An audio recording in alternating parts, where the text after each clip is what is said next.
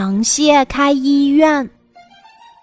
螃蟹在海底开了一家医院，一条黄花鱼游过来了，螃蟹拦住它，说是要给它免费检查身体。黄花鱼想，免费检查身体有什么不好呢？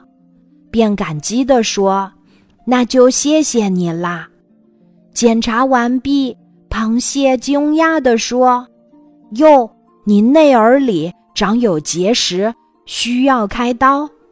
黄花鱼不相信，说：“我不是很好的吗？结石是很危险的，不信吗？开刀取出来给你瞧瞧。”螃蟹也不管黄花鱼同不同意，迅速打开它的头骨。取出一颗石子来，那石子雪亮坚硬，上面还有三道花纹。你瞧，这就是耳朵结石，已经长了好长时间了。螃蟹说：“黄花鱼摇摇头，啊，我听不清你在说什么。这就是耳朵里的结石啊！”螃蟹大声地说。黄花鱼还是摇摇头，偏偏倒倒的游过来。我怎么成聋子了？螃蟹吓了一跳，知道是自己误诊，使黄花鱼失去了听觉，赶忙重新手术，把石子放回原处。这下黄花鱼一切恢复了正常。他说。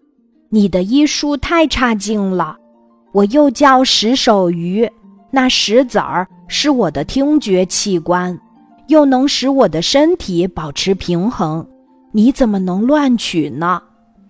螃蟹忙赔不是，红着脸问：“请问你今年几岁啦？”三岁。哦，螃蟹终于明白，耳石上。那三道花纹，原来是黄花鱼的年轮呀。水母撑着花伞飘游过来，螃蟹细心的给它检查身体。体检完了，螃蟹小心翼翼地说：“身体一切正常，只是你每只触手上都有一颗结石，这是怎么回事儿呀？”水母一听，吓了一跳，说：“那是我的听石，不是什么结石。可是耳朵怎么会长在触手上呢？”螃蟹有些不相信。你瞧，水母说：“我的触手中间的细柄上有个小球，小球里有颗听石。如果风暴来临。”只要海浪和空气一摩擦，我就能很快感受到，这不就是我的耳朵吗？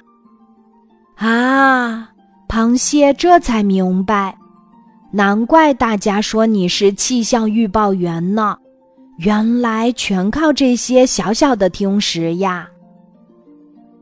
螃蟹送走了水母，慌忙关上了医院大门。是的。没有本领，怎么能胡乱治病呢？今天的故事就讲到这里，记得在喜马拉雅 APP 搜索“晚安妈妈”，每天晚上八点，我都会在喜马拉雅等你，小宝贝，睡吧，晚安。